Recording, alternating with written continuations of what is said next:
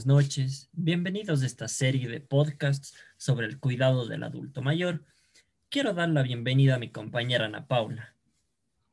Hola, ¿qué tal? Un gusto estar aquí con ustedes. Eh, ella estará con nosotros acompañándonos en esta conversación relacionada al tema. Eh, y quería hablarles un poco sobre el tema del adulto mayor y contarle al público que nos escucha sobre este interesante proyecto en el que comenzamos entrevistando a algunas personas acerca del adulto mayor y quisiéramos hacerle una pregunta a Ana Paula, que también la hicimos en las entrevistas. Me gustaría decirte, Ana Paula, ¿cómo te gustaría ser tratada cuando seas un adulto mayor? Bueno, cuando yo sea un adulto mayor me gustaría ser tratada con cariño, también con respeto. Espero también que me cuiden y que me ayuden mis familiares, mis amigos, las personas cercanas y que pueda vivir así tranquila, en paz, después de cumplir ya todos mis principales objetivos. Y a ti, David, ¿cómo te gustaría ser tratado cuando seas un adulto mayor? Bueno, a mí me encantaría ser que me traten igual bien, ¿no? Eh, no solo eso, sino poder vivir mi vida en paz. A mí me encanta la fotografía, entonces un poco este tema de la fotografía, en pocas palabras, pasar metido en un cuarto negro eh, revelando fotografías, entonces que me gustaría que, me dejen hacer eso, que me dejen ser yo, ya cuando no mismo pueda, cuando no se pueda eh, caminar o hablar o hacer alguna actividad motriz, de una, la ayuda, ¿no? Pero que, te dejen tomar tus propias decisiones, que te dejen hacer tus cosas, que, te entiendan también que ya no eres el mismo de antes en cuanto a juventud. Entonces, eso.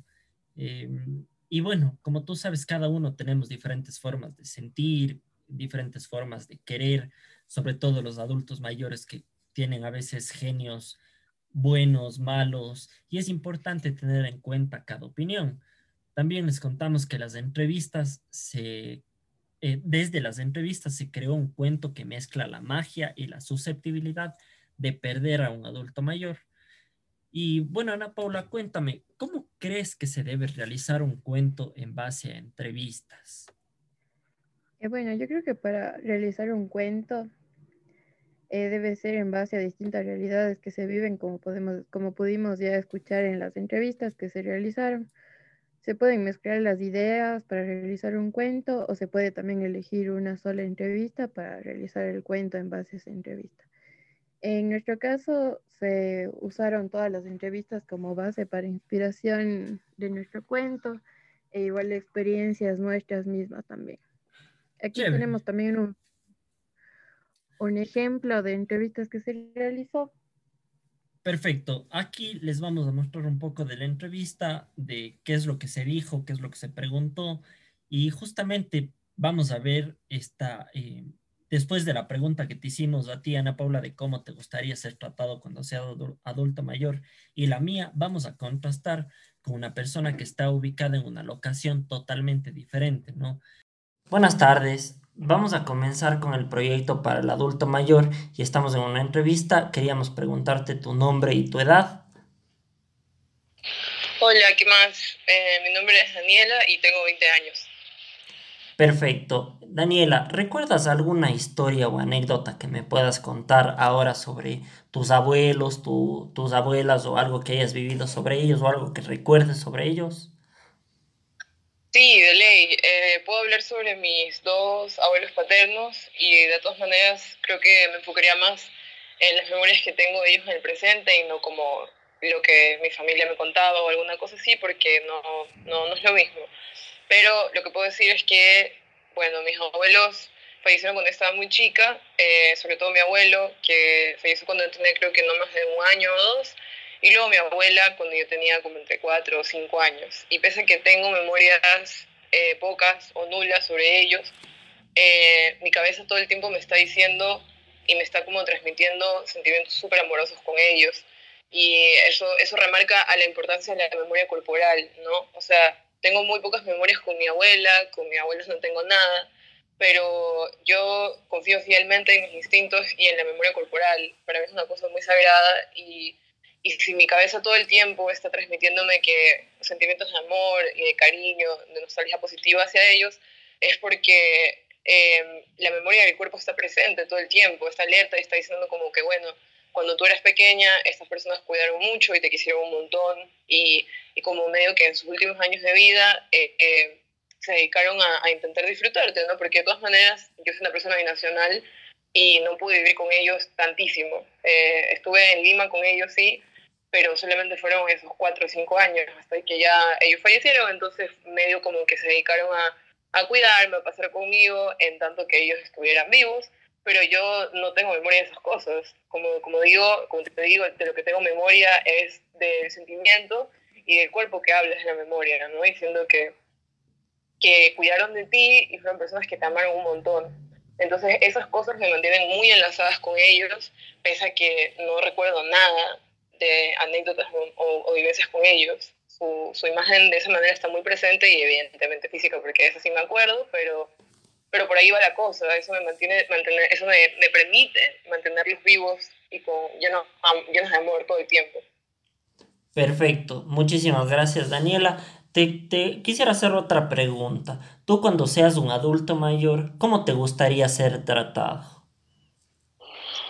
Bueno, o sea, me gustaría ser tratado como se me trata ahora, porque si lo, si lo pensamos ahora entre la gente que no es mayor y que es como adulta para abajo, nadie está preguntándote como, ¿cómo te gustaría que te traten? Entonces, esa, esa pregunta siempre suele como caer en, en la compasión por, por, la gente mayor, por las adulteces, y, y, como que no pega, o sea, el adulto siempre es adulto, el ser humano siempre es ser humano, por su condición de envejecimiento no debe ser como eh, comparecido de ninguna manera, o sea, sigue siendo un ser humano y su vida está ahí, aunque su edad le condicione. Entonces, me parece que me gustaría eh, ser tratada de la misma manera positiva y amable en la que soy tratada ahora. Soy tratada ahora, o sea, evidentemente cambiarán algunas cosas eh, físicas, pero con respecto a, todo lo intangible, a todo el mundo lo sensible, me gustaría como que las cosas sigan igual, eh, que haya un respeto, que haya mucho criterio, que haya sensibilidad, que haya empatía, que haya solidaridad en el caso de, de las feminidades. ¿No? Y como no, quisiera que nadie me trate con ningún pensamiento patriarcal de ninguna manera, ni hoy día ni nunca. Entonces, creo que la respuesta responde a más bien como de qué, de qué manera me gustaría que la vida continúe normalmente. O sea, no me gustaría que me patologicen como una anciana, en todo caso, porque qué feo patologizar a los ancianos, porque al final son seres como todos nosotros. Entonces creo que por ahí iría la cosa. Perfecto. Gracias, Dani la última pregunta es eh, en relación a que te proyectes hacia un futuro y cómo te gustaría que sea tu vejez. Ya nos comentaste en la pregunta anterior un poco y nos adelantaste un poco el tema, pero si nos puedes comentar también cómo te gustaría que sea tu vejez, cómo te gustaría vivirla, de qué manera, ¿no? Claro, eh, bueno, a mí me gustaría como pasar toda mi vejez haciendo musiquita y nunca dejando de estudiar la musiquita y, y la filosofía y la vida eh, me gusta full estudiar, o sea, soy full fiel de investigación, agarrar la mano con, con, el, con lo práctico. Y sí, creo que me gustaría envejecer como tocando en lugares, en conciertos. Eh, ahora estoy proyectándome como ir a tocar a full lugares de manera random y me gustaría continuar lo mismo cuando escucha, me encantaría, estaría buenazo. Y luego solo como hacer conciertos, o sea, tener alguna casa como súper rústica y grandota que me permita hacer eventos culturales y conciertos privados, íntimos o también públicos y abiertos, eh, gratuitos para, para, quien no tenga plata, para todo el mundo va a ser bienvenido, excepto la gente pacha, y bueno, además ya sabemos, pero me encantaría envejecer así, me encantaría envejecer así y en un lugar, en lugar tranquilo, o sea, me encanta la ciudad, capaz puede ser una ciudad, pero sí me gustaría como llevarlo de una manera tranquila y también me gustaría envejecer militando, o sea, no me gustaría dejar de militar nunca, entonces seguro, te seguro que me voy a preocupar de cuidar mi salud en todo lo posible para que el cuerpo aguante la militancia hasta el último de sus días, o sea, me, me gustaría morir como haciendo arte todo el tiempo y militando también, eh, porque ya sabes que la militancia no se acaba y el mundo es un lugar horrible y no podemos permitir que eso siga así, entonces creo que de esa manera me gustaría envejecer, ¿no? Igual no podría dar una respuesta sobre si me gustaría hacerlo sola o acompañada, pero supongo que debe ser acompañada. No sé, yo voy a tener familia al lado en ese rato, hijos, nietos, qué sé yo, pero sí sería bacán como hacerlo en manada, ¿no? Así fue los viejitos ahí, joda. los viejitos hecho los jóvenes, molestando ahí, haciendo la musiquita. Sería bacán que se un crew, así un grupo de, de ancianos artistas que, que, le den con todas y seamos tratados igual que la gente de cualquier X edad y no se nos patologice, más bien ayudar a la comunidad. Seguramente me gustaría eh, eh, educar, dar talleres, o sea, todo lo que tenga que ver con militar, así, hacer full musiquita, full y trabajar con full artistas y todo eso así hasta la vejez. Bacán, bacán, qué chévere, me gusta, me gusta ahí, ahí me invitas cuando seamos viejos a los conciertos y a la musiquita. Chévere, te agradezco mucho Daniela, eh, terminamos la entrevista y eso, te agradezco por las respuestas y por todo lo que me has dicho, me gustó tu plan y también me gustaría hacer lo mismo. Y bueno, como, como ustedes pueden darse cuenta, es algo maravilloso escuchar todo este proceso, de construir un cuento, más aún sobre los adultos mayores, y escuchar las entrevistas realizadas. Pero luego de haber realizado esto, hemos creado un teatro de sombras a partir de este cuento, y quisiera que Ana Paula nos cuente sobre el proceso de armado y puesta en escena. En base al cuento que se realizó, que tiene como nombre Avecilla, se buscaron los personajes principales para realizar las siluetas. Se realizaron cuatro siluetas, dos de la vecilla y dos del adulto mayor. También se hizo un escenario simple con cartón y papel de seda. Se pegaron dos siluetas de árboles y también una de sol para que se pueda entender el lugar donde nos imaginamos este cuento. Y para grabar la interpretación del cuento mediante el teatro de sombras solo se usó una cámara y una luz en la parte de atrás del escenario. Eh, la luz se iba cambiando con colores de con papeles de colores, perdón, para poner un buen ambiente y cambiar obviamente los colores. En la postproducción se agregó la voz en off en donde contaba el cuento. Chévere, Ana Paula, en realidad es interesante poder escuchar todo este proceso y entender que de a poco hemos armado una caja de herramientas donde se puede acceder y conocer todos los procesos para nuestro proyecto del adulto mayor. Sí, David. Nuestra compañera Daniela nos va a dar unos consejos para el cuidado del adulto mayor. Inclusión del adulto mayor a la sociedad. Consejos. El aumento en la población de la tercera edad es una realidad. Ante esta situación, organizaciones y la sociedad en general buscan la forma de que este grupo goce de condiciones idóneas para vivir satisfactoriamente. Según comenta Irene Viña, psicóloga especialista en adultos mayores y gerente de actividades de Verdeza, lo primero que se debe entender es que la vejez es una etapa más de la vida y como tal se debe disfrutar. Primer consejo. Debemos tomar en cuenta varias consideraciones, entre ellas, mantener el cuerpo en movimiento. Un ejercicio de 30 minutos o de 15 minutos es esencial para la tercera edad. Debe procurar el mantener una estimulación cognitiva adecuada. Estas actividades se las puede encontrar dentro de las responsabilidades del día a día, que pueden llegar a ser cumplidas por las personas de la tercera edad. Segundo consejo, independencia. Debemos asegurarnos de que el adulto mayor tenga su independencia y principalmente mantenga su poder de decisión en toda su tercera edad, en la medida en la que física y mentalmente puedan hacerlo. Si por algún motivo vemos algún tipo de actividad que no se pueda realizar, sin embargo ellos quieren hacerlo, eh, en este caso de que no estemos de acuerdo con algo que el adulto mayor decidió, conversarlo y hacerles ver nuestro punto de vista lo más asertivamente posible, para que el adulto decida si cambia o no de su parecer, pero no imponer lo que el hijo o hija crean es mejor para su padre o madre o persona de la tercera edad que tengan a su cuidado. ¿Qué pasaría si cognitivamente el adulto mayor no está bien? De nuevo, prepararnos por si eventualmente esto ocurre. La tercera edad es una etapa en la que tenemos que tener mucha comunicación tanto de adulto mayor hacia su círculo como viceversa. Si no se encuentran las facultades para decidir sobre él mismo, debemos ponernos en sus zapatos para decidir por ellos, para que en el fondo el adulto mayor se sienta cómodo con las decisiones que se van tomando. Tercer consejo, la socialización. Generalmente cuando la persona llega a cierta edad y requiere un cuidado o ayuda para su día a día, sin darnos cuenta o a veces sí, aislamos al adulto mayor a las cuatro paredes de nuestro hogar y limitamos su socialización o solamente a solamente la persona que le cuida y su círculo familiar más cercano.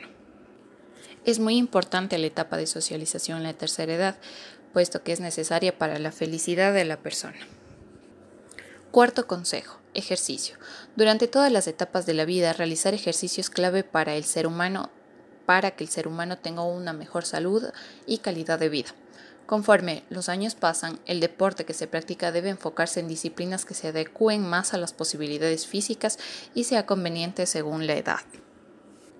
Teniendo en cuenta que el deporte deben ser ejercicios de bajo impacto, como el uso de la bicicleta, eh, aromaterapia, la terapia física también es muy buena. Eh, uno de los deportes de bajo impacto que más se recomienda durante la tercera edad es el yoga, ejercicios que se pueden encontrar dentro de YouTube. El yoga es una actividad que no se la puede realizar em, después de comer, pero sí en cualquier hora del día o la noche.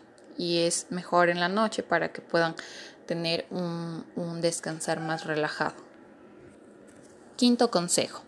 Actividades cognitivas. Así como debemos mantener nuestro cuerpo activo, también debemos ejercitar nuestra mente. Es importante que como adulto mayor tengamos espacios de actividades cognitivas, las cuales mejoran el desempeño de la persona en las actividades diarias como el baño, vestido, desplazamiento y promueven una mayor interacción social. Sexto consejo. Alimentación adecuada. Una alimentación variada y saludable garantiza que el adulto mayor tenga calidad de vida. La comida en la tercera edad debe ir acorde a las necesidades de energía, proteínas, grasas, vitaminas y minerales. Esto con el fin de evitar que existan deficiencias en el consumo de nutrientes como proteína, vitamina C, calcio, hierro y, y folatos y garantizar una alimentación saludable. Séptimo consejo. La familia. Por último, más más o no menos importante, algo fundamental en la vida del adulto mayor es el rol de la familia. Es vital estar siempre cerca de ellos e involucrados en el día a día de la dinámica familiar.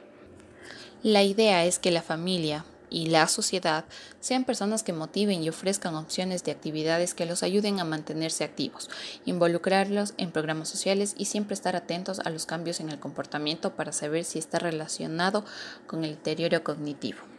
Finalmente, los adultos mayores se sienten felices cuando se les presta atención. No debemos pedirles que no nos, que no nos cuenten una historia repetida o callarlos. Hay que dejarlos hablar, hacerlos sentir importantes y reconocerles el trabajo que hicieron por criarnos. Al fin y al cabo, no perdamos el norte de que los adultos mayores son los mentores de nuestra vida. Que en los siguientes podcasts estaremos hablando sobre la nutrición y la salud mental del adulto mayor y les invitamos a escucharnos en nuestras próximas ediciones de este podcast con toda la información necesaria para el cuidado, con para el cuidado en inclusión del adulto mayor. Chévere, chévere Ana Paula, muchas gracias a todos los que nos escuchan por estar, gracias a ti por compartir con nosotros esta información. Les recomiendo escuchar los consejos y seguirnos escuchando en las siguientes ediciones de nuestro podcast, en las que justamente vamos a hablar sobre el cuidado eh, de la salud mental y la nutrición, perdón, del adulto mayor. Entonces es algo súper interesante para las personas que cuidan de adultos mayores o que son hijos de adultos mayores y están a cargo de eso. Sin más, nos despedimos. Muchísimas gracias, Ana Paula. Gracias.